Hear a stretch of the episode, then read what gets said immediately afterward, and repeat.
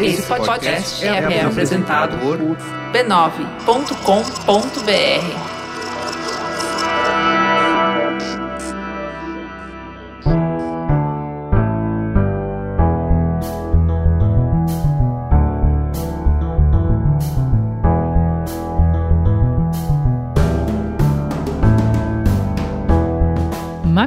Mamileiros e mamiletes, bem-vindos ao Mamilos, o nosso espaço de diálogo de peito aberto. Eu sou a Juva Lauer. Eu sou a Cris Bartz e tô aqui para te fazer um pedido especial. É para você ir lá e seguir o Mamilos Pod nas redes sociais. A gente fica postando trechinhos do programa lá e é assim que o Mamilos chega em mais pessoas. Vai lá no Instagram, no TikTok, no YouTube, segue, faz lá o que cada plataforma pede, tá bom? A gente nunca te pediu nada. Dá essa forcinha aí pro Mamilos chegar a mais gente. Nunca antes na história da humanidade tanto conteúdo esteve disponível. Isso é realmente maravilhoso. Para qualquer problema na vida, você faz uma busca na internet e alguém generosamente já postou uma solução ou pelo menos um caminho. Tirando que eu posso assistir a novela que eu mais amo no transporte público ou ouvir o Mamilos enquanto eu lavo louça. É fantástico. Mas, como toda moeda tem dois lados, o volume de conteúdo disponível ele pode soar assustador. Olha só, em 2022 foram publicados 100 milhões de músicas no Spotify. É uma média de 49 mil músicas todo dia. Segundo a Unesco, 2,2 milhões de livros são lançados anualmente. Existem cerca de 2 milhões de podcasts no mundo. E você aí ouvindo Mamilos, muito obrigada, tá? São 48 milhões de episódios disponíveis. A indústria do audiovisual já perdeu a noção de quantos filmes, séries e documentários são lançados anualmente no mundo. Mas só para ter uma noção, Hollywood produz cerca de 800 longa-metragens por ano. Isso sem contar posts de redes sociais, artigos, jornais, revistas, sites. E também não dá para esquecer que tem os programas de televisão, de rádio e também o teatro. É uma quantidade infinita de conteúdo, novas informações e estímulos. Como já dizia Caetano, quem lê tanta notícia? Parece que uma grande parcela da população tem se esforçado para consumir o máximo que der. Só que o dia continua tendo apenas 24 horas. E aí, para fazer caber, a gente faz o quê? Faz o quê, Juliana? Acelera. ela tá falando que ela briga comigo que eu faço isso. Tá vendo? Acelera. Não vai ler o livro. Vai ouvir o resumo do livro em oito minutos. Vai acelerar o áudio de WhatsApp. Vai ver as séries num e-mail. Vai ouvir só 30 segundos de cada música do álbum. Utiliza robôs em grupos de WhatsApp que vão resumir as conversas do dia. Ufa, sobrou um tempinho. E o que, que a gente faz com ele? Consome mais conteúdo, claro. E aí, o que, que isso resulta? Infoxicação, uma mistura de informação com intoxicação. Neologismo criado pelo pesquisador espanhol Alfonso Cornelá. A gente pode também chamar de Síndrome da Fadiga Informativa, termo cunhado pelo psicólogo britânico David Lewis. Essa síndrome provocaria uma paralisação que a gente tem diante de um enorme volume de dados que a gente não dá conta de processar. Existe ainda uma outra fatia nessa equação. Como fica o mercado de entretenimento e notícias? Antes de mergulhar em quem consome, vamos ouvir quem produz?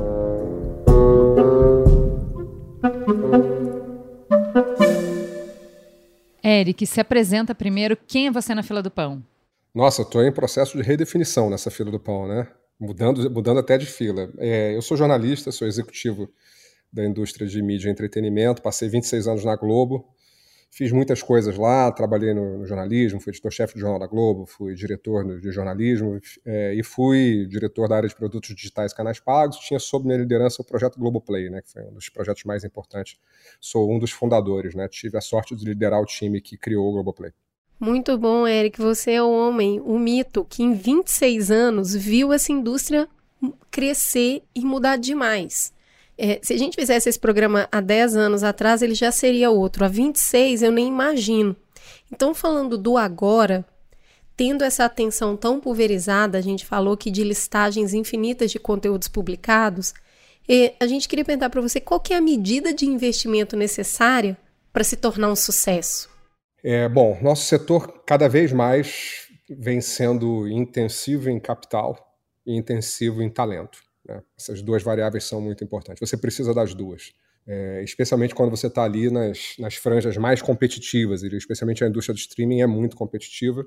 Ainda que, que, a mídia, de uma maneira geral, tem esse fenômeno da, da redução das barreiras de entrada. Né? Hoje em dia você não precisa mais ter uma, uma, um grande parque industrial para se estabelecer no mundo da mídia, para colocar a tua banquinha ali numa plataforma de vídeos como como YouTube, como como Instagram, começar a aparecer, começar a criar uma audiência.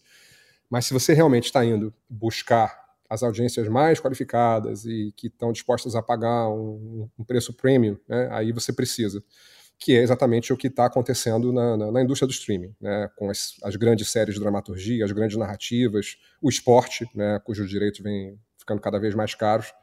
É, isso pelo contrário, né, apesar da redução das barreiras de entrada, os direitos esportivos estão muito mais caros do que estavam 10 ou 26 anos atrás. Né.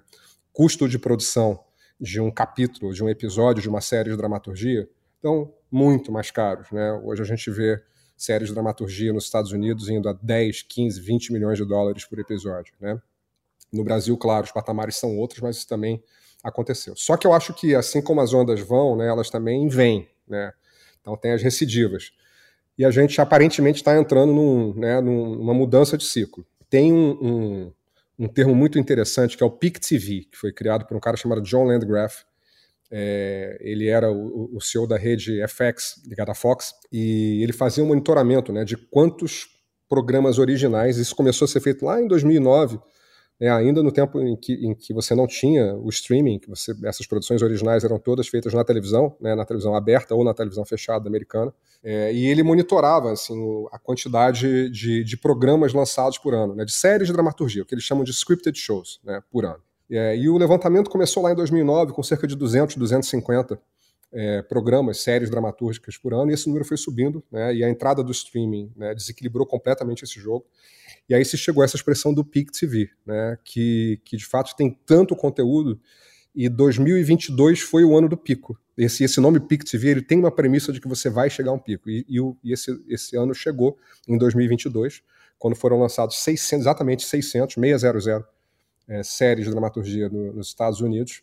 E já no ano passado, em 2023, foram 514, foram 526, se não me engano. Então teve uma queda aí de, de, de 15, cerca de 15% de 2022 para 2023. E uma aposta de que essa queda vai seguir em 2024. Isso é resultado de quê? Isso é resultado exatamente da percepção de que tem conteúdo demais e bolso e atenção de menos chegou-se um momento em que, em que quem está competindo por posicionamento, né, e, e, e, também a guerra do streaming teve um momento de pico, né, com, com 8, 9, 10 grandes serviços ali disputando a atenção do consumidor, e a gente já começa a ver um movimento de consolidação. Né? Agora, essa semana, a gente vai ver a fusão né, das plataformas da Discovery com, com o HBO Max, né? daí vai surgir um novo produto chamado Max. A Disney também anunciou a fusão né, aqui no Brasil dos seus serviços Disney Plus com, com Star Plus, né, e tudo vai ser fundido no, no, Disney Plus. Então vai ter esse movimento de consolidação que já era esperado. E quando tem consolidação, né, que a gente pode esperar é que tenha uma redução do investimento em conteúdo, né, aumento de preço para o consumidor. Nem sempre isso né? Acho que o consumidor acaba perdendo um pouco, mas talvez houvesse uma aquela expressão né, do, do Alan Grisman, uma exuberância irracional né, no mercado de conteúdo também. Uhum. Porque o que você está falando quando você fala que aumentou o preço da produção é se a gente tem muito conteúdo disponível, eu tenho muita concorrência, então eu começo a investir uhum. mais para conseguir me destacar. E aí, se eu Exatamente. pulverizei a audiência, eu vou ter um conteúdo que é mais caro visto por menos pessoas, porque a gente sempre vê isso, né? O, o, a HBO tá sempre tentando chegar no Game of Thrones e não chega nesse número mais. E ninguém chega no número que já chegou antes porque está mais pulverizado. E eu queria te perguntar isso. Uh, a gente está tendo que readequar o que a gente considera sucesso, ou seja, não fica baseando em, sei lá, 5, 10 anos atrás, porque se você tentar ir nesse número, que é de um tempo em que tinha bem menos conteúdo, esse número não está mais na mesa. O que, que é essa medida do sucesso, então? É.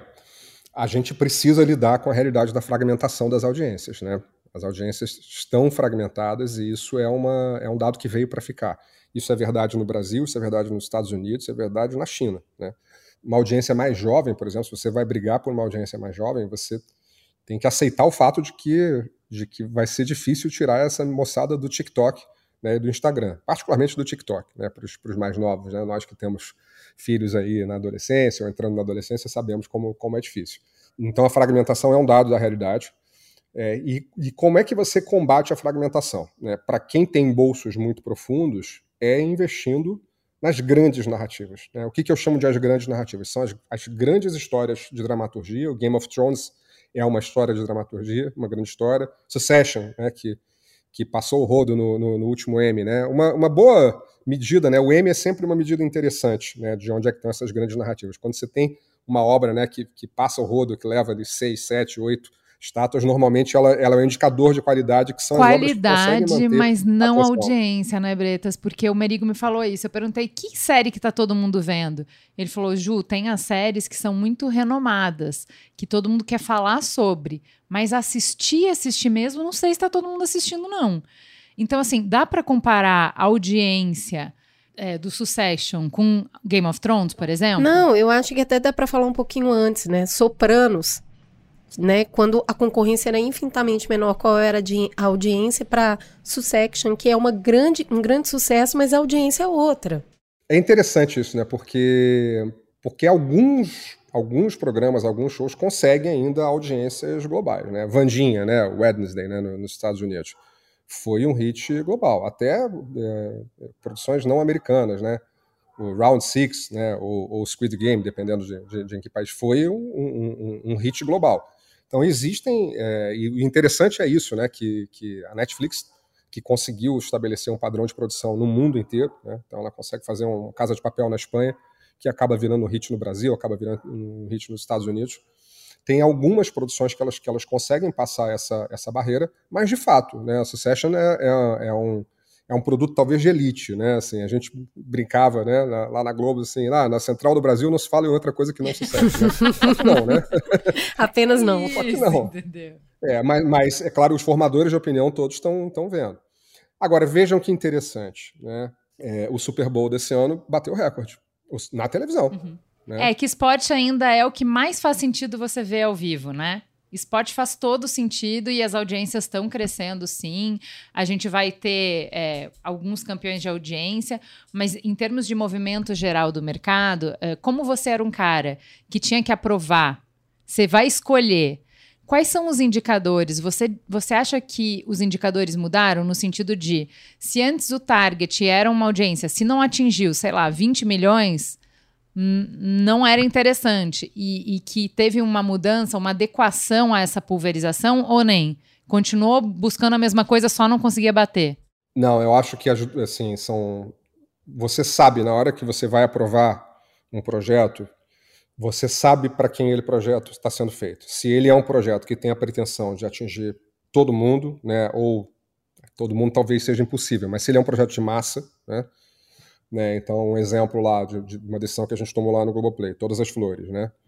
É, era para ser um, um, um, produto de massa, era para ser um produto para falar com a maior audiência possível. Claro que uma audiência, a gente sabia que uma audiência mais feminina, é, mas sem dúvida nenhuma um produto de massa. Isso é diferente de quando você vai fazer uma série de nicho. Né? Então você sabe o que é um produto de nicho, nicho o que é um produto de massa. O streaming hoje não é, ele não fala só para os nichos. Né? Talvez 10, 15 anos atrás, houvesse essa divisão de que a televisão fala com a massa e o streaming fala com o nicho. Hoje não é mais assim. Hoje o streaming já está massificado e você já tem produtos de streaming que são para massa e para nicho. Para a gente concluir, é, foi também parte da estratégia da Globo ter podcasts e é uma produção de conteúdo que a gente viu explodir nos últimos dois anos, né? Ah, principalmente com grandes investimentos feitos pelo Spotify. Você falou sobre apostar em narrativas. Como que você olha para o podcast nesse sentido? O que, que é um sucesso de podcast hoje? Se é ele atingir massa ou se ele atingir o nicho que ele está é, se propondo? Como que você enxerga? É, eu, eu sou um fã né, do, do áudio, sou um fã do. Eu ouço muito podcast. Claro que o podcast ele tem os seus contextos também, vocês sabem, né? Vocês estão aí entre os podcasts de maior sucesso do Brasil e, e, sabem como é que os ouvintes de vocês têm contextos diferentes, né? Tem um cara que ouve na academia, tem um cara que ouve no carro, tem um cara que ouve né, enquanto está fazendo alguma atividade que está tá envolvendo ali, cozinhando, por exemplo. É, mas já são 50 milhões de pessoas ouvindo podcast no Brasil. Né? Então isso já tira o podcast também desse lugar do nicho, de uma coisa muito, muito pequena. E embora eu acho que aí o, o fenômeno da fragmentação que a gente falava antes, ele é maior ainda no, no podcast, no setor de áudio, né? É, de vez em quando você tem um produto, né? Tem, o, por exemplo, o Mamilos, né? Que, é, que é, um, é, um, produto de grande sucesso. Você tem é, o Projeto Humanos do, do Ivan Mizanzuki, né? Com, com o caso Evandro, que atingiu muita gente, né? É, e outros, acho que a linha de True Crime conseguiu produzir grandes, grandes hits, né? É, mas ainda não é uma coisa. Se tem 50 milhões de pessoas ouvindo podcast, essas pessoas não estão ouvindo o mesmo podcast, né? uhum. né? Não tem um, um jornal, até tem um assunto, né? Que é um podcast de muito sucesso, mas não tem um jornal nacional dos, dos podcasts ainda. Então eu acho que ainda a gente vai, vai lidar com esse fenômeno da fragmentação por, por um tempo maior. Mas eu acho que, que a tendência de ter mais gente ouvindo áudio por meios digitais, isso chegou para ficar. Isso não é uma moda, isso não é algo passageiro, isso é um, um novo normal. Mas como que o mercado vai encontrar o seu equilíbrio nesse. Porque, vai, vamos falar, é, podcast, por exemplo. Se a gente tem cada vez chega gente, mas a barreira de entrada é menor do que para TV, é menor do que para cinema, por exemplo. Então, você vai nesse atinge o pico. O podcast também teve isso. A gente teve o pico ali, acho que na pandemia, né, Cris? E aí, a Sim. partir disso, começou um monte de gente, e tem número, e tem. É, e, e você, as pessoas sentem isso pelos podcasts que elas escutam. Um monte de podcast parando e bem menos podcast entrando, porque essa tendência para encontrar o equilíbrio, que é se tem gente demais, está dividindo a audiência demais, não fica tão bom esse, esse, essa piscina para nadar, né? É. O, o, podcast, particularmente, né, quando a gente olha o. o né, a gente estava falando muito de streaming, né? No streaming, o dinheiro vem de três fontes. Né?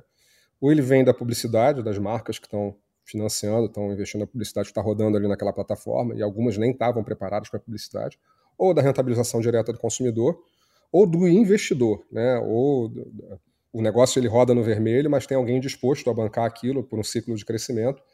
É, e no podcast você não tem essas três fontes, você só tem uma fonte, né, que é a publicidade. É, no, no, Brasil e no Ocidente, de uma maneira em geral, as pessoas não assinam podcast, o produto de assinatura de podcast é uma coisa muito pequena né, e, e, e pouco relevante. Não há grandes né, casos de investidores financiando a indústria de, de podcast, então o dinheiro vem da publicidade. Então, é um dinheiro mais escasso e, é, e, e muita gente brigando por esse dinheiro, tem um momento que a pessoa realmente, se ela não conseguiu criar a audiência dela, se ela não conseguiu se destacar no meio da multidão, se ela não é uma Midos, ela vai ficar para trás e tem um momento que ela desiste. Né? Então, é um movimento natural, né? E, e, não muito diferente, por exemplo, dos, dos influenciadores, né? de quem quer hoje se lançar como, como influencer no Instagram ou dos youtubers. Né? Tem muita gente que fica pelo caminho. Né?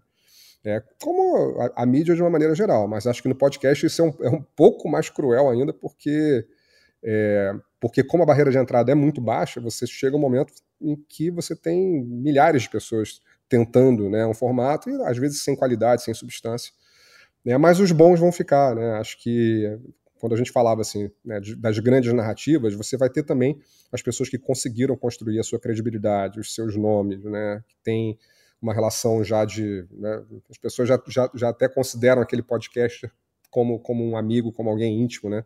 Tá ali acostumado, toda semana tem, tem aquele encontro. Então, isso, isso quando, quando você chega nesse patamar, aí acho que você conseguiu construir uma coisa que é, que é sólida. Eric, muito obrigada. Foi ótimo te receber aqui. Essa conversa rende ainda muitas horas, mas nós Nossa, estamos muito, assim, a gente está muito comprometida com esse formato pulverizado, fazendo programas um pouco mais curtos. Afinal, todo mundo tem que se adequar, uhum. não é mesmo? É um prazer. Exato. Toma aqui a chave do Mamilos. Volte sempre que quiser. Obrigado. Me chamem de novo. Vou adorar. A gente chama. Beijos, meninas. Essa primeira parte da conversa que você acabou de ouvir foi para a gente entender o mercado de entretenimento pensando a partir de quem produz. Na segunda parte, a gente vai debater sobre como o cérebro tem reagido ao atual volume de conteúdo. Bora lá!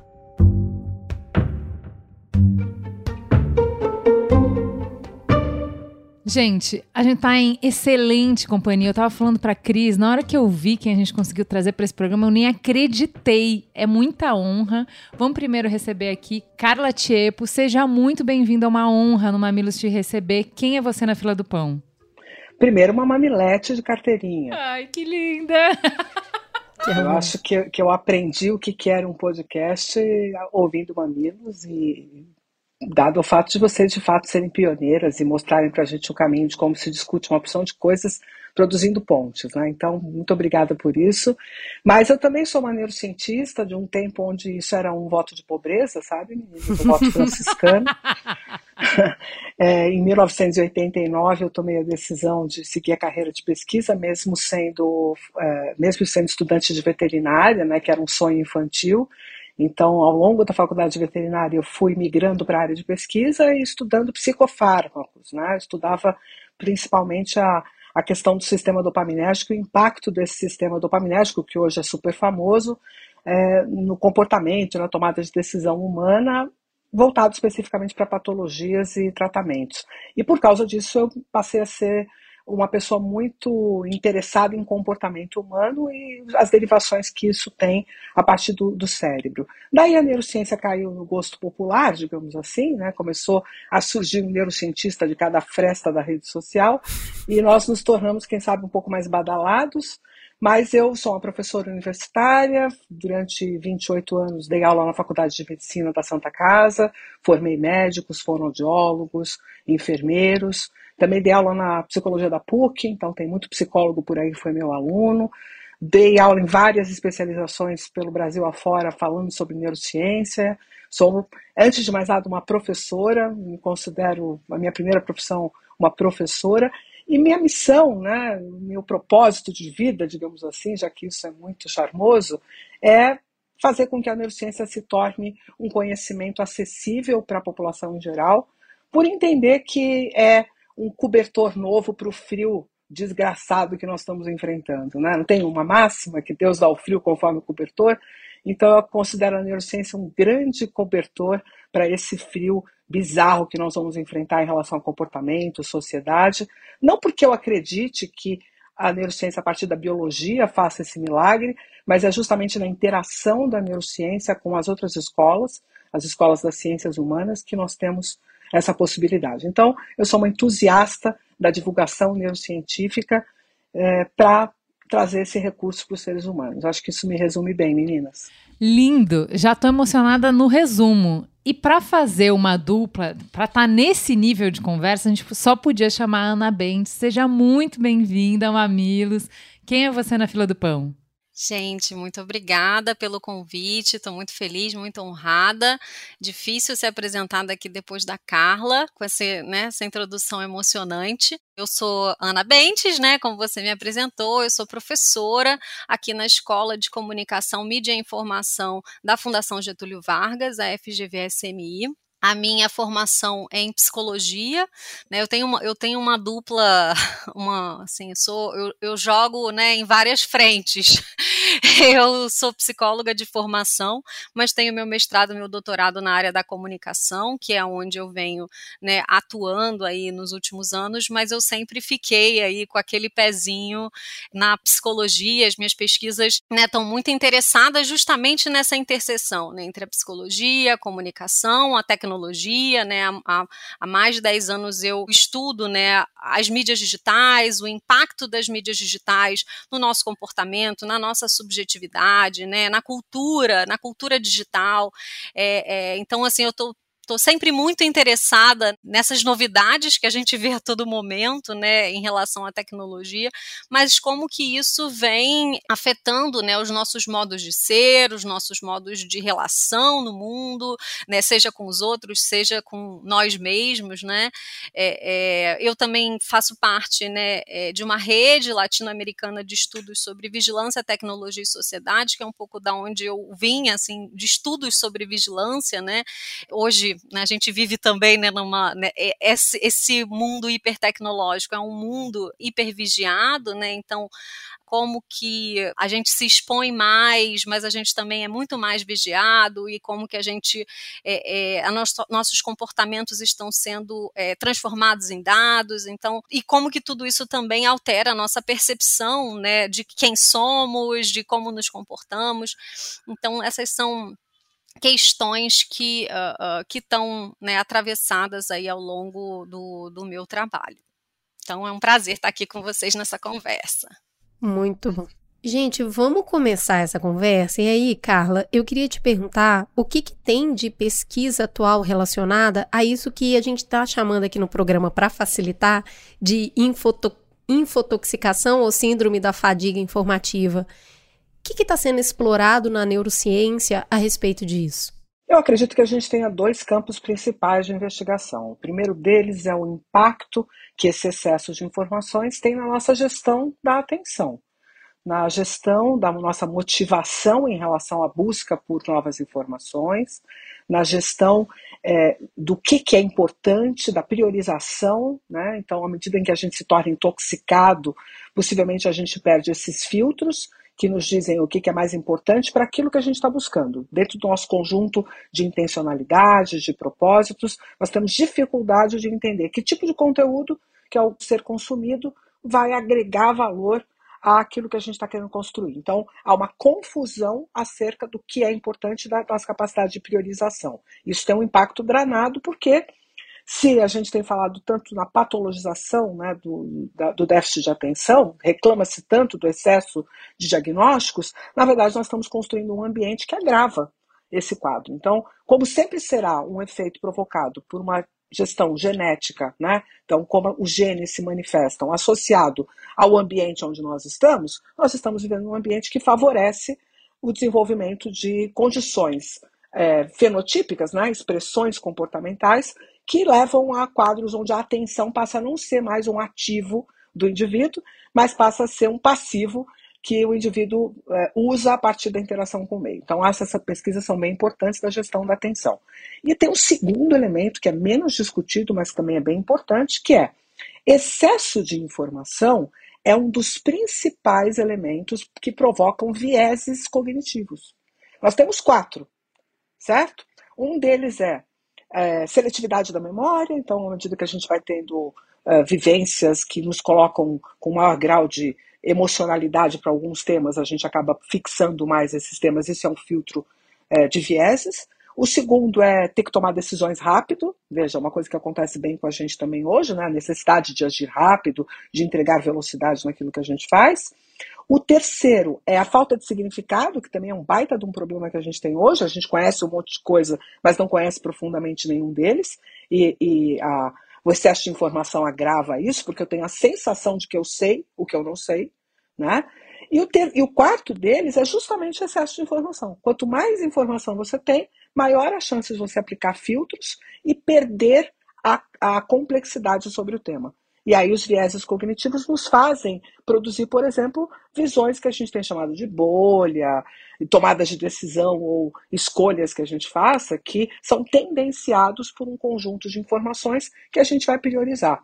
Então, eu acredito que esses dois temas são os mais importantes, ainda que existam outras derivações associadas a estresse, para poder gerenciar essas informações, ansiedade. Então, tem todos os aspectos de saúde mental que também valem a pena ser considerados. Mas especificamente o excesso de informação como um efeito imediato na sociedade, eu teria esses dois pontos como os pontos de maior relevância. Ora, ora, ora, quem diria que se eu visse diversos vídeos que reforçam o que eu acredito, eu ficaria com viés cognitivo mais fortalecido, não é mesmo? Quem diria? Quem diria?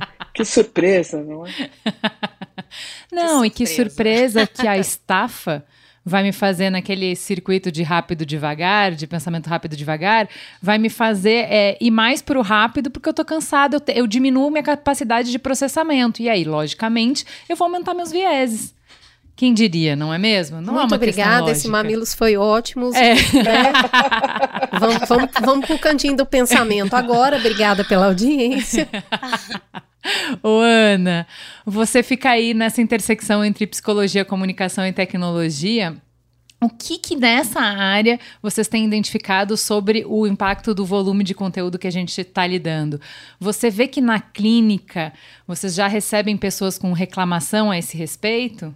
Olha, Primeira coisa é que eu não sou psicóloga clínica, então eu não atendo, né? Não, não, não, não tenho pacientes, né? Não tenho esse. Mas tem amigos, vai? Tem amigos. Tenho muitos É, amigos, não, tenho minha quis própria dizer- é psicanalista também. Até tenho dizer. amigos que estão É. recebendo os enfarados. Tenho muitos colegas psicólogos, psicanalistas, inclusive, assim, esse é, um, esse é um desejo muito grande que eu tenho meu de pesquisa, de, de conversar mais com os profissionais da saúde sobre isso, porque a minha pesquisa atual é sobre saúde mental e redes sociais, então, assim, entender um pouco melhor essas, essas conexões. É, mas, assim, algo que né, a Carla também já tocou na fala dela e que eu acho muito importante, né? O, o conceito que eu tenho né, trabalhado para poder entender tudo isso, né, esses impactos, é a ideia de economia da atenção, né, que é uma, enfim, é um conceito que, tá, que pode estar tanto sendo trabalhado pela, pela psicologia quanto pela comunicação, né. E essa ideia, né, justamente de que num mundo, né, onde há um excesso de informação, falta, né, aquilo que a informação, digamos, consome daqueles, dos seus destinatários, né, que é a atenção. E, e, e, e essa economia da atenção, se a gente for realmente estudar ela profundamente, você vê que ela já existe há bem mais tempo do que a gente acha, não é? Ela não foi inventada na internet. O próprio conceito não é inventado né, não é criado num momento em que a internet é popular, né, entre, entre nós, desde as mídias de massa, televisão, né, a, a, invenção da publicidade, né, a atenção ela já tinha um valor econômico muito importante, né, assim, já existiam técnicas de captura da atenção, né, a, a comunicação lá desde o seu início, ela vai olhar para o campo da psicologia para tentar entender aí os conhecimentos que estavam disponíveis naquele momento para poder se tornar mais estratégica essa captura da atenção. É, mas hoje, obviamente, que ela, essa, esse fenômeno ele ganha uma nova escala, né? É uma nova escala, assim, quantitativa por um lado, mas ela é qualitativa também, né? Assim, há mudanças que não são só apenas no nível de há mais informações, né? Há mais né, conteúdos disponíveis. Claro, há muito mais conteúdos disponíveis, isso a gente sabe. Mas se a gente pega, por exemplo, até às vezes textos lá do final do século XIX, de, de autores da comunicação, assim, está se falando em hiperestímulo, né, assim, já havia um certo, o choque, né, o Benjamin vai falar do choque, então, assim, essa, essa certa estranheza, né, com o, o, os estímulos, né, a vida urbana, tudo isso, isso já é algo que a gente já vem discutindo há bastante tempo. Mas com essa nova economia digital que a gente vive, assim, a gente tem algo que é muito importante, que é um novo modelo de negócios de plataformas digitais que estão baseadas em dados, né? Então, assim, quanto mais dados elas têm, melhor elas vão é, alimentar os seus modelos de inteligência artificial, melhor elas podem prever comportamentos, melhor elas podem recomendar determinados conteúdos, entre outras coisas, né?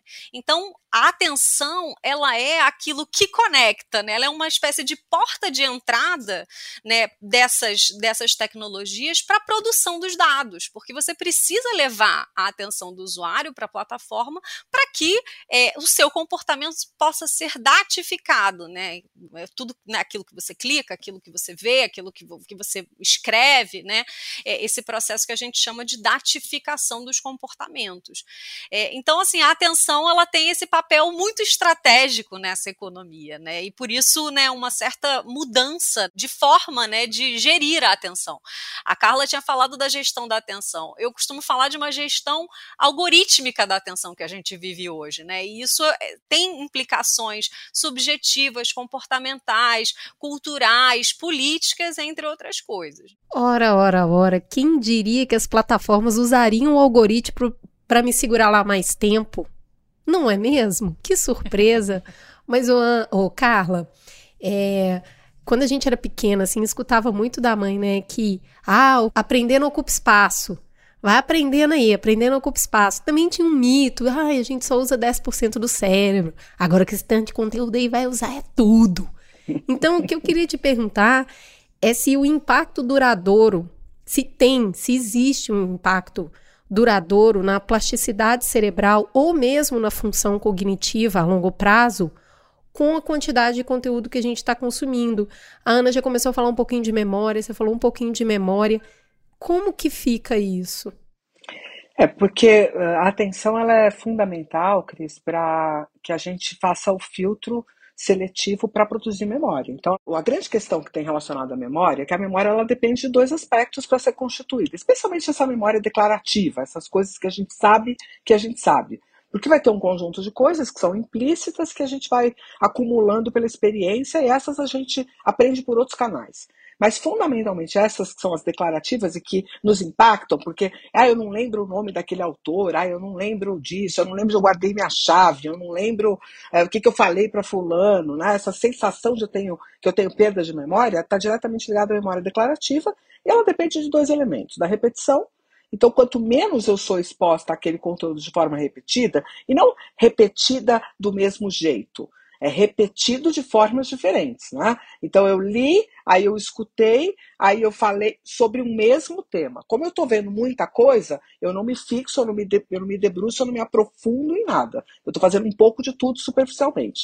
Isso impacta negativamente no aprendizado. E o segundo aspecto é a nossa emocionalidade. Porque se eu não me empolgo mais, se tudo é flat, tudo, ah, ah, tá bom, eu vi uma série aqui, daí eu já corri ali, e ao mesmo tempo eu estou olhando um negócio no celular, e nada está me tocando emocionalmente a ponto de me sugar ali para dentro, de eu ser absolutamente coaptada por aquilo, consumida por aquilo, me entregar aquilo, eu não vou aprender muito também sobre aquilo. Né? Então, as grandes falhas de memória que a gente experimenta estão diretamente ligadas ao fato da gente não construir circuitos que o nosso sistema cerebral, né, o sistema que governa a escolha do que é que vai ficar e do que, que vai ser jogado fora, ele olha e fala, pô, isso aqui não tem valor. Não está nem sendo repetido, nem está me empolgando emocionalmente. Então por que, que eu vou guardar essa informação? É, existe um autor lindo, né, que é o meu avô científico, do, o Dr. Ivan Esquerdo. Ele é um argentino, né, que falecido já, mas que foi radicado no Brasil, é, que foi um dos principais cientistas brasileiros, né, mesmo sendo argentino, o que magoou um pouco, mas a gente aceita bem. É, o doutor Ivan Esquerdo é meu avô, porque ele foi orientador da minha orientadora. Né? Então, e, e um livro lindo dele é a arte de esquecer. Quer dizer, é importante saber o que é para ser esquecido. E se eu não tenho um é, relevo nessas coisas, tipo, isso é muito importante, isso não é importante, acaba ficando tudo flat. A hora que eu durmo, né, se vocês pegarem aí a literatura sobre sono e memória, eu sei que vocês gostam muito do Siddhartha Ribeiro, eu também sou apaixonada por ele.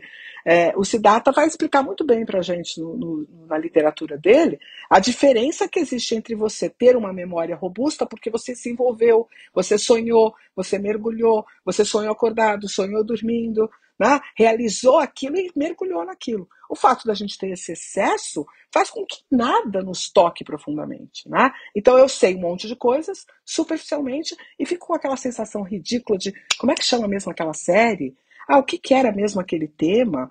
E esse livro que eu li, o que, que era? Quem mesmo escreveu isso? Quer dizer, no fundo eu sei muito, e parece que não sei nada. E essa sensação é horrível, porque ela começa a gerar uma ansiedade de caramba, eu estou consumindo tanto, eu estou tão conectada, eu estou vendo todos os perfis super importantes e no fim do dia parece que eu estou vivendo uma grande amnésia. Será que eu estou perdendo a memória? Será que eu estou ficando doente? Não, você está consumindo conteúdo de um modo que o cérebro está olhando para e está falando, isso, nada disso deve ser importante, nada disso deve ser relevante. É o mecanismo que o cérebro tem para selecionar o que é importante e o que não é. E isso é dramático, né? Minha nossa! Gente, se vocês estão jogando bingo, todo mundo já gritou tinquena, é linha, é coluna, já deu. Esse bingo, tamo, tamo bem nesse bingo. Não, é porque não tem vídeo pra vocês verem tanto que a Juliana tá vermelha. Porque ela sabe exatamente que quando acabar esse programa eu vou pegar o celular dela e ela tá ferrada comigo. E por Gente um outro lado, céu. assim, eu acho que também tem uma coisa é, interessante disso que a Carla está comentando, que assim, a gente está retendo menos, né, essas informações, né, tendo mais dificuldade de memória, mas por outro, na rede tá tudo lá e nada está sendo esquecido, né?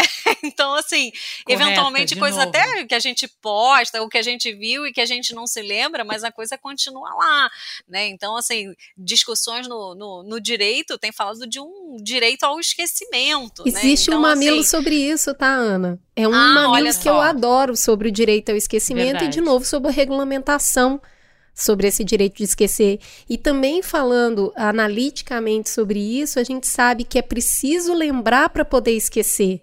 né? Que é, é esse processo que faz o autoconhecimento realmente ser aprofundado. E a gente está quebrando isso, né? É, e tem um aspecto aqui interessante que é uh, se eu tenho tudo isso registrado em algum lugar, eu fico com a falsa sensação de que eu não preciso saber. Só que na hora que eu estou aqui falando com vocês, eu não estou aqui o tempo inteiro. Peraí, meninas, que eu vou olhar no Google. Peraí.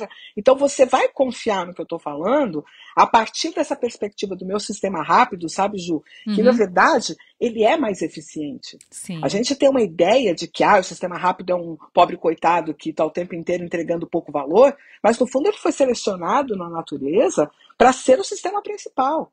Uhum. Porque ele deveria entregar valor. Eu deveria uhum. ser capaz de construir verdadeiros padrões de pensamento que entregassem valor. E o que, que eu tenho? Eu tenho um monte de padrões soltos, sem nenhuma certeza sobre eles, e eu acabo me sentindo incompetente. Percebe que, de novo, a gente volta para a sensação de ansiedade? Eu sei tanto, eu estudo tanto, mas eu tenho a sensação de que eu não, que eu não sou competente para fazer um debate profundo sobre alguma coisa que eu particularmente estudo. Poxa vida. Mas cadê essa informação? Está lá na internet. O que, que eu fiz? Olha, eu anotei Ótima análise lugar. sobre mim, Carla. Parabéns. Você realmente me conhece profundamente. Carla, sobre isso que você falou, eu não queria deixar de passar o primeiro ponto que você fala da memória, que é repetição. Queria pedir perdão para o meu filho, que eu reclamo que ele assiste 30 vezes o mesmo episódio do Jovem Titãs. Acabei de ver o valor disso. E eu acho que isso fica um alerta para os pais também. É sempre uma brincadeira entre a gente falar: ela escuta a mesma música, lê o mesmo livro, assiste o mesmo desenho. E entender que a capacidade de memorizar e aprender está nessa repetição. Eu acho que para os pais um... também dá uma, sabe, uma é, maneira. Tem uma coisa mais linda ainda nesse tema. Eu estudo muito sobre educação e desenvolvimento humano, né? E tem um aspecto aqui, Cris, que é lindo, que é o seguinte: a criança ela está repetindo porque ela quer testar a capacidade de previsibilidade dela. Ela quer saber se ela sabe qual é a próxima frase, se ela consegue prever o futuro e ela vai alargando essa previsão. Ela começa num curto prazo, então eu quero saber qual é a próxima frase. Atirei o pau no gato, totô. Né? A gente baniu a música do Atirei o Pau no Gato e esqueceu que ela tinha uma previsibilidade que no final da frase vai repetir a sílaba. E isso é importante, porque a criança não sabe falar Atirei o Pau no Gato, mas ela sabe repetir o totô. Né? Depois, se vocês quiserem, eu até faço uma análise do Atirei o Pau no Gato, porque ela não deve ser banida, mas isso é um tema para outro momento.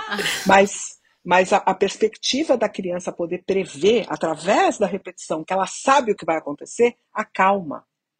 Eu sei o que vai vir, acalma. Porque qual é o problema da ansiedade? O problema da ansiedade, muita gente culpa, né? Não sei se a Ana concorda comigo, culpa o sistema emocional pela ansiedade.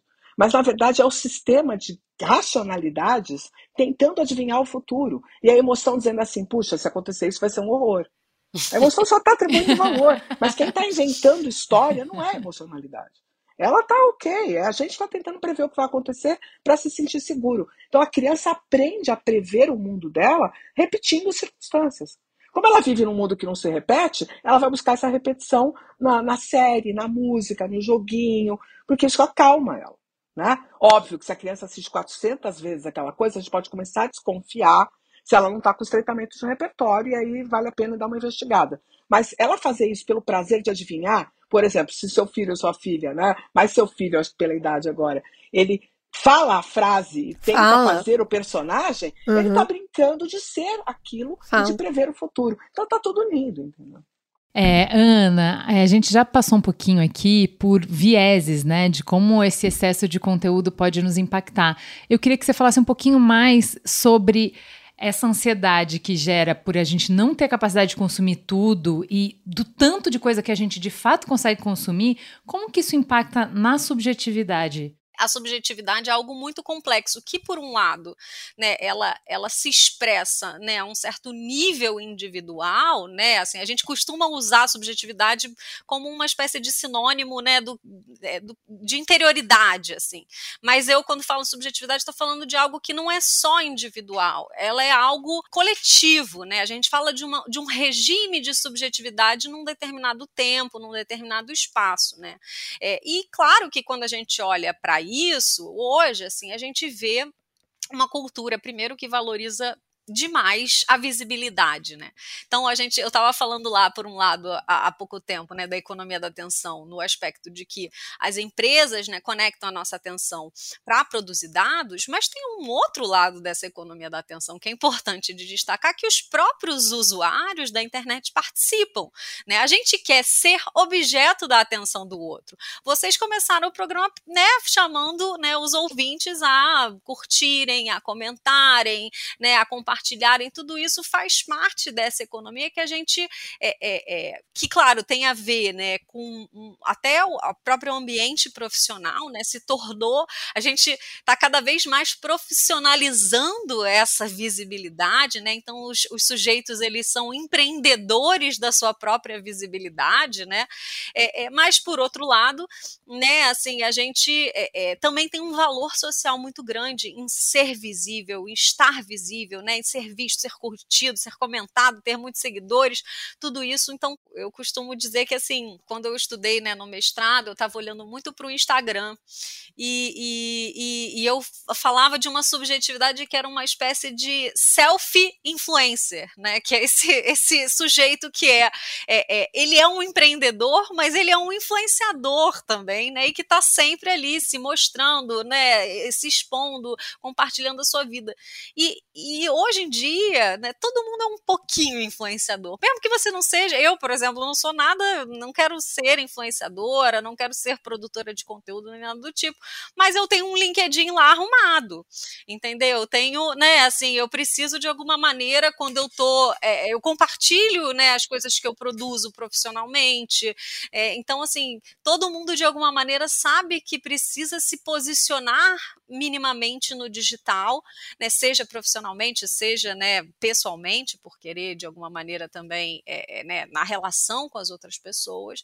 Então, acho que assim um dos impactos né, na subjetividade é essa subjetividade hipervisível né, o tempo inteiro, né, que se que se mostra mais, mas não se mostra também de qualquer maneira, tá? Não é que a gente mostra tudo de qualquer jeito em qualquer lugar, né? E, e uma certa sensação assim de de esgotamento, de falta de tempo, né, também, que essa que essa essa vida conectada traz, né, da gente estar tá o tempo inteiro consumindo esse excesso de conteúdos e estar tá produzindo esse excesso de conteúdos e não ter muito intervalo entre uma coisa e outra, né, entre o que é a sua vida e o que é aquela sua vida ali conectada, né, então acho que esses são dois aspectos muito, assim, é, que, que qualquer um que esteja ouvindo aqui com certeza vai se identificar, né, então eu acho acho que são dois aspectos bem importantes hoje.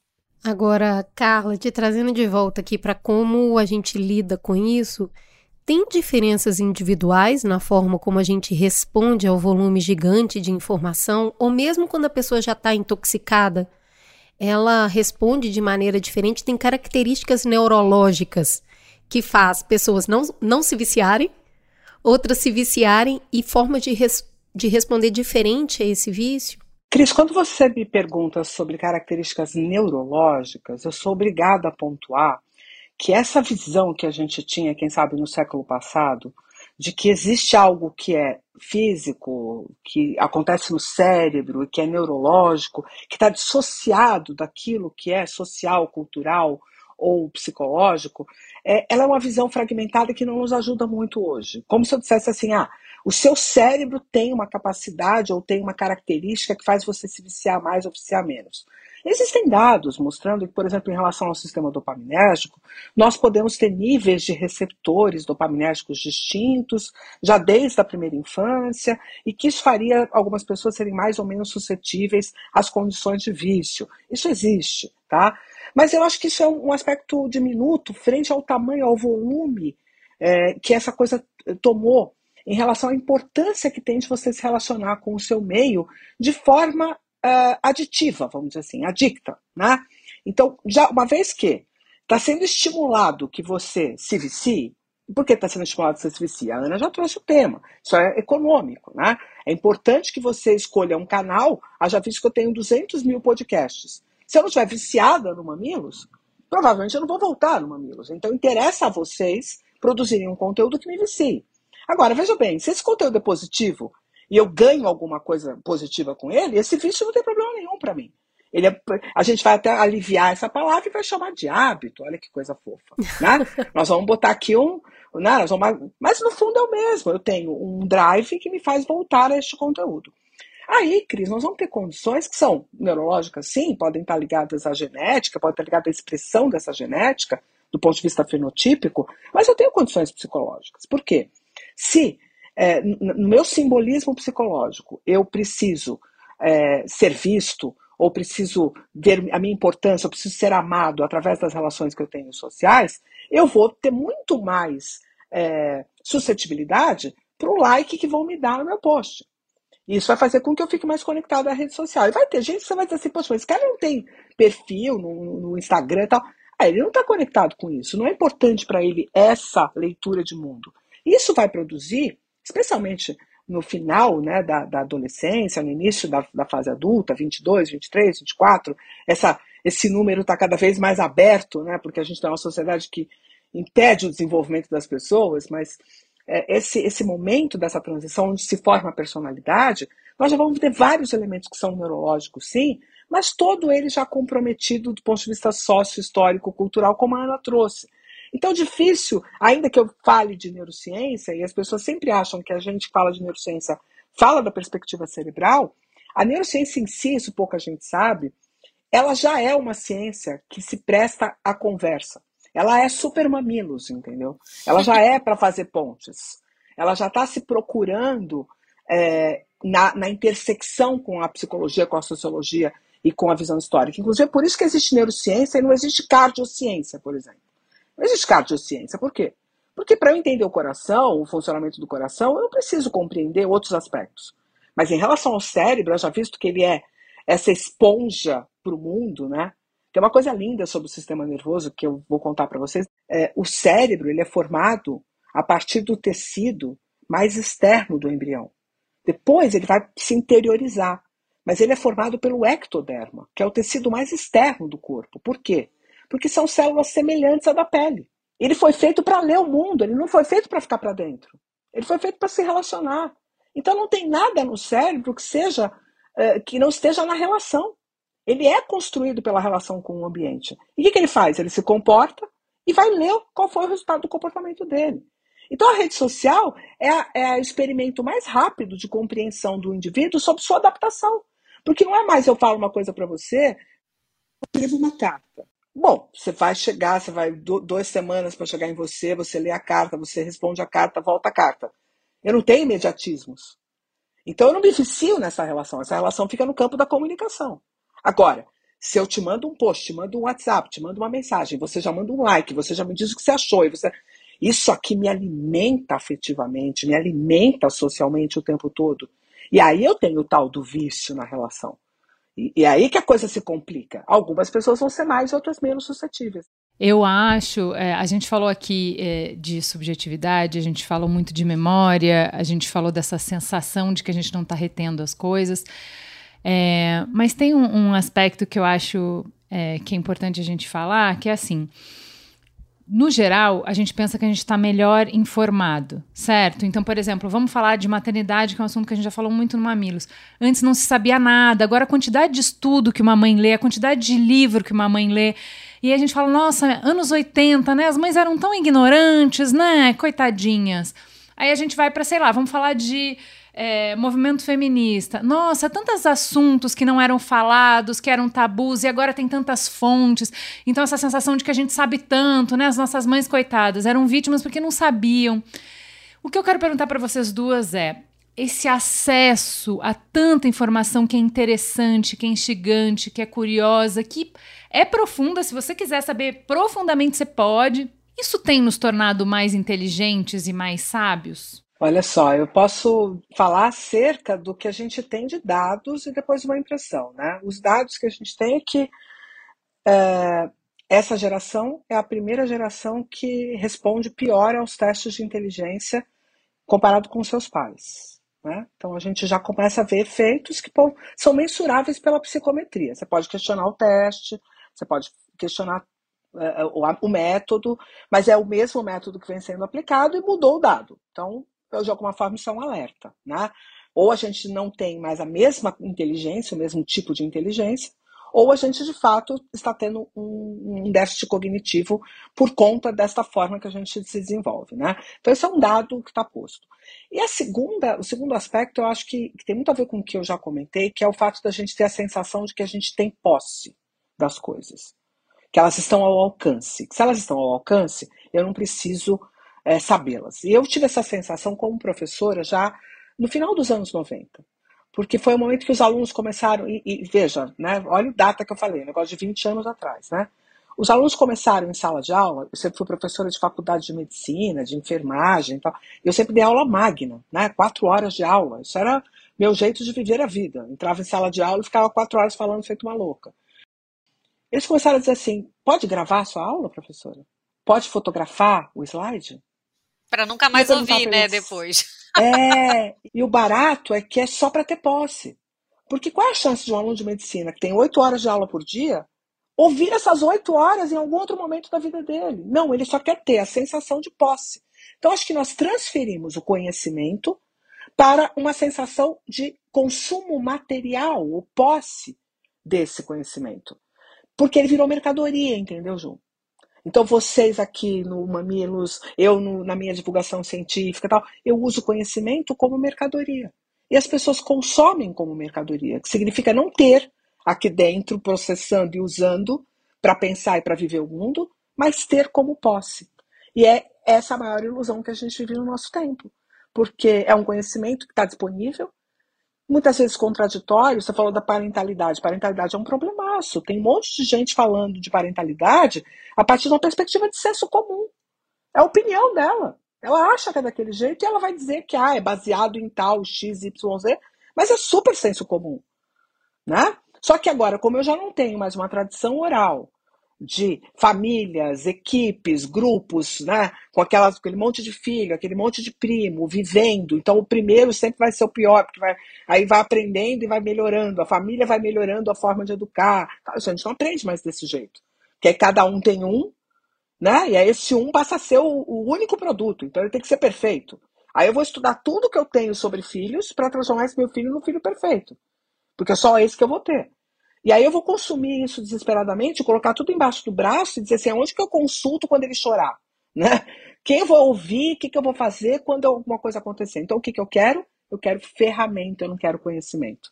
Eu quero algo que eu pego e eu aplico e traz resultado. Isso não tem nada a ver com conhecimento.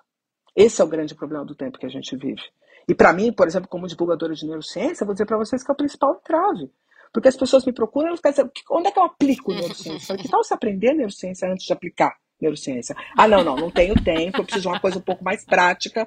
Então, desculpa, então não posso te ajudar.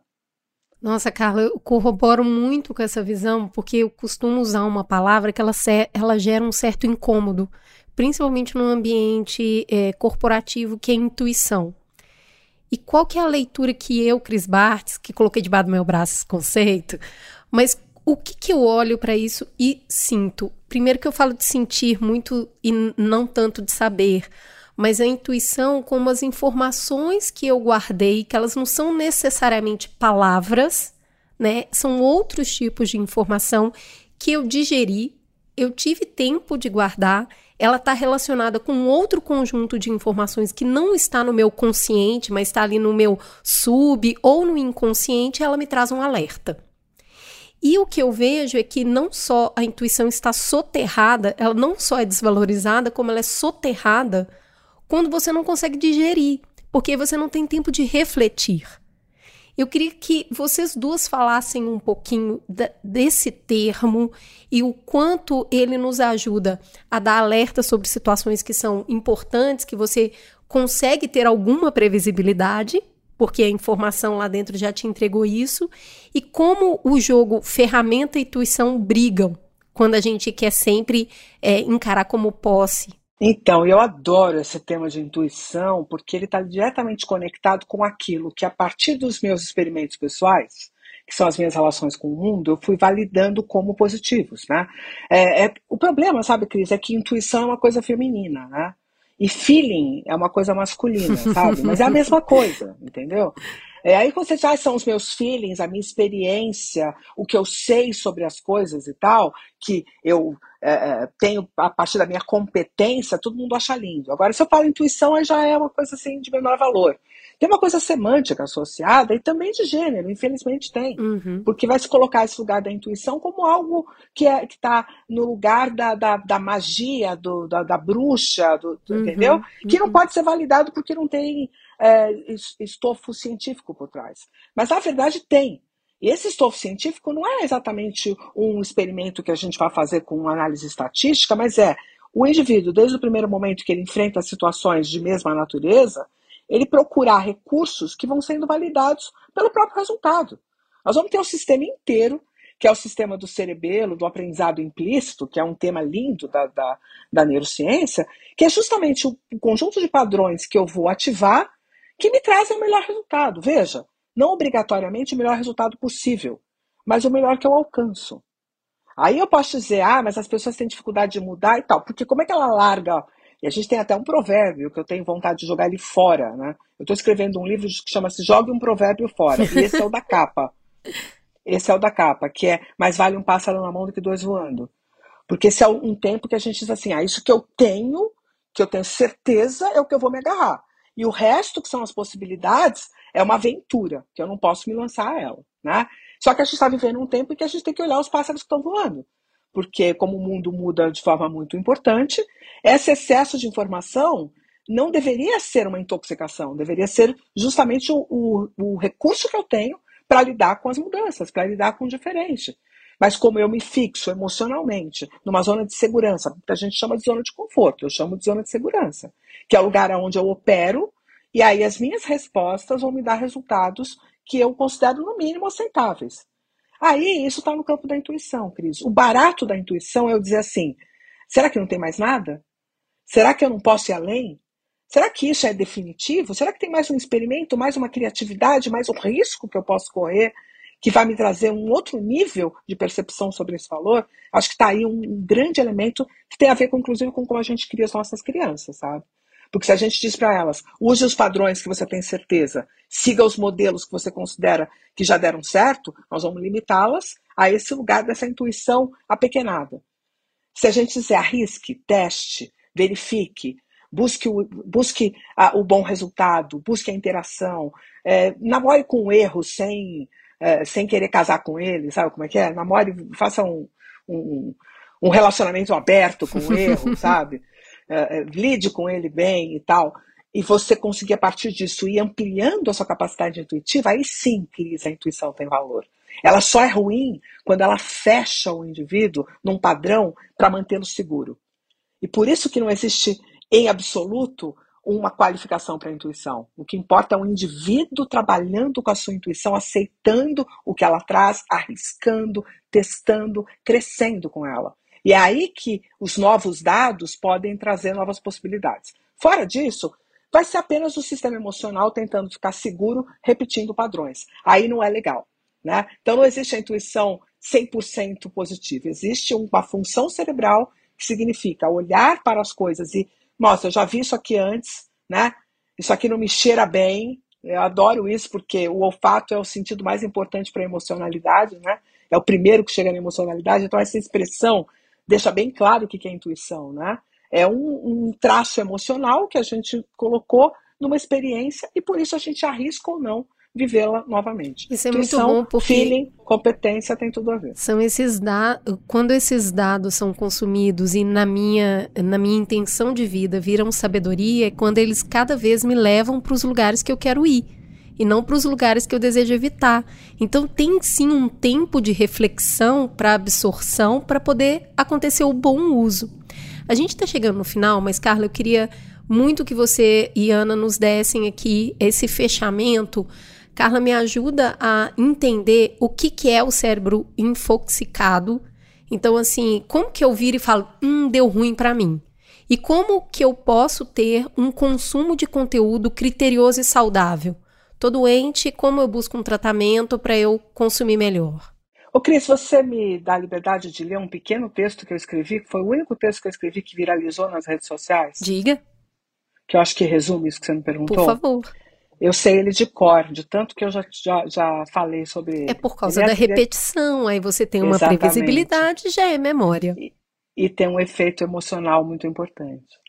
É assim, ó. Depois do açúcar refinado, da farinha branca, do sal marinho, das drogas sintéticas, do melhoramento genético da cannabis, dos videogames e das redes sociais, o seu sistema dopaminérgico aprende a desconsiderar o prazer de uma boa fruta, um dia de trabalho ou de uma caminhada.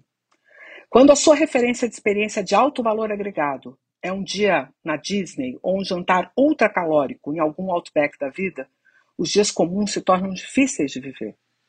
E o mercado de consumo está agora mesmo preparando o lançamento do seu novo agente altamente estimulante que você fará questão de consumir.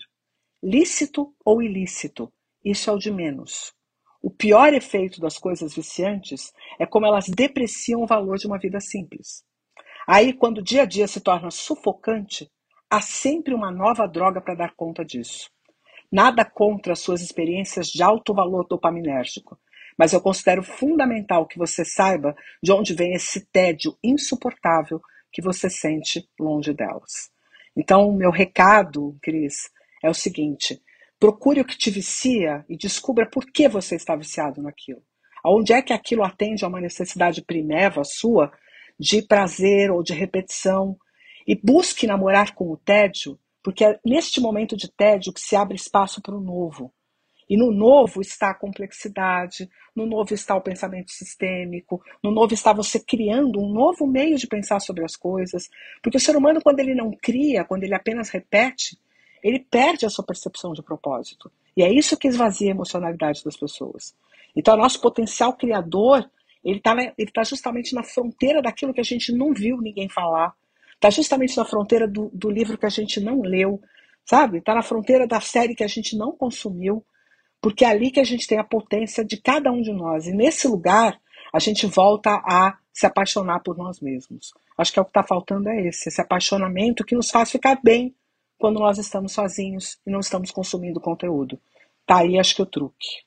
Eu vou puxar para um outro lado, assim, acho que a Carla falou, né, de um aspecto mais individual mesmo, como que a gente pode individualmente lidar, assim, com essa questão, mas eu acho que é importante que a gente reflita, né, sobre esse excesso informacional, sobre um aspecto coletivo, é, né, no sentido de que é isso, olhar para, né, assim, da mesma maneira como ela citou, né, a, a indústria farmacêutica, a indústria é, de alimentos, né, essas analogias, elas são boas, eu também costumo fazer uma analogia com a questão do, do meio ambiente. Né? O problema do meio ambiente ele é um problema muito grande, muito complexo, que ah, se eu é, reciclar meu lixo em casa, eu vou ajudar a resolver o problema? Vou. Mas ele vai resolver? Não vai. Então, assim, claro que é muito importante que a gente é, é, haja num nível individual e a gente tome né, determinadas precauções, porque a gente sente esse efeito né, dessa captura da atenção, desse vício e tudo isso é, num nível individual. Mas a gente precisa olhar para esse problema, encarar esse problema como um problema social. Ele é um problema não não só meu, né, da Carla, da Ju, da Cris, ele é um problema da nossa sociedade, do nosso tempo, e a gente precisa, né, inclusive às vezes aproveitar, né, essas ferramentas que a gente tem, a potência que elas podem nos dar, para a gente poder é, criar também esse senso crítico, se articular e se mobilizar para entender esse problema e lidar com ele, buscar soluções para ele de uma maneira coletiva e social e não apenas, né, individual, né? E eu acho que assim, individualmente, claro que a gente também precisa lidar, né? É, e, e, e, assim, a solução não necessariamente vai ser saia das redes sociais, vai morar no mato, isso não vai resolver, porque o problema vai continuar ali, né? Para várias outras pessoas, né? É, é, mas com certeza, assim, a gente conseguir consumir um conteúdo de uma maneira é, mais profunda, né? Dar mais tempo à reflexão, não, não se exigir, é, tá sempre atendendo dentro a essa velocidade que nos colocam o tempo inteiro, né? Que as, que as redes nos colocam, que a, o trabalho às vezes nos coloca. Então, a gente poder se dar essas brechas também é algo no nível individual também muito importante, e talvez até também no nível coletivo, né? Acho que seria isso. Eu queria também colocar, né? A gente falou aqui do pessoal, do coletivo e eu acho que também na esfera pública que a gente precisa regulamentar isto. É, esse volume de informação e de redes sociais, a gente precisa de uma regulamentação da internet, das redes sociais. Eu costumo falar isso e vou falar no ar pela primeira vez, que para mim isso é o novo cigarro.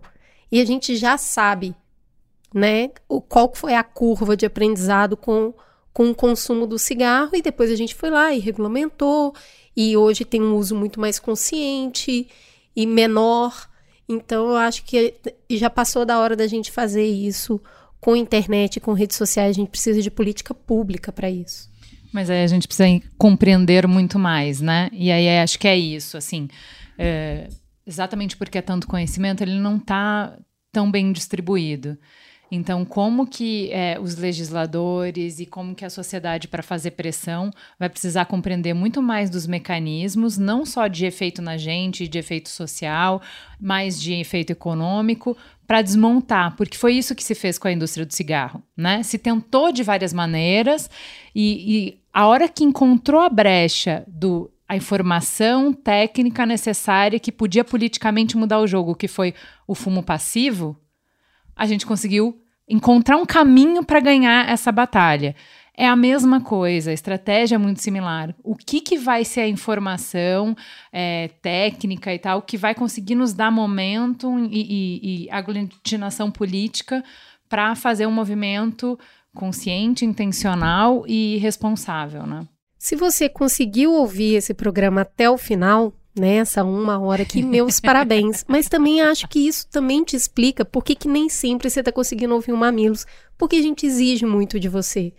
De você que está aí com esse volume gigantesco de conteúdo e a gente não vai fazer a dancinha, não vai fazer o programa menor. Difícil, né, gente? Difícil amar o Mamilos, eu reconheço. Mas a gente está aqui para isso mesmo, para complexificar. Obrigada por ficar até aqui. Meninas, mulheres, assim, eu já sabia que ia ser bom, mas foi muito mais do que eu tinha esperado. Eu ainda assim gostaria que vocês voltassem para fazer outras conversas. Carla, eu gostaria muito de fazer um programa só sobre viés inconsciente. Acho que a gente tem assunto para mais de metro. Muito obrigada que seja a primeira de muitas outras. Muito obrigada. Eu agradeço a oportunidade de estar aqui com vocês. É, aguardei esse momento, viu, meninas? É importante que vocês saibam que é, desejei, desejei. Não faz isso, cara. Desejei esse isso. momento já há algum tempo e fico, vou ficar muito feliz se vocês me darem outras oportunidades, porque o público que vocês atingem toma a chave, é um Carla, que... toma meu dinheiro, toma minha senha do banco, ah, pelo amor de Deus. A senha da, do, da rede do Mamilos é... Obrigada, obrigada. do Riverside para você gravar. Vamos essa... mandar equipamento profissional para ela aí, Juliana. Pega o endereço. muito bom. Gente, muito, bom. muito, obrigada. Foi um prazer. Foi um prazer ter essa conversa com vocês. Podem chamar sempre que quiserem. Pode ter certeza, gata, que você vai voltar muito para redes sociais, tá? tá? Ajudar a gente aqui. Pode deixar. Beijo, gente.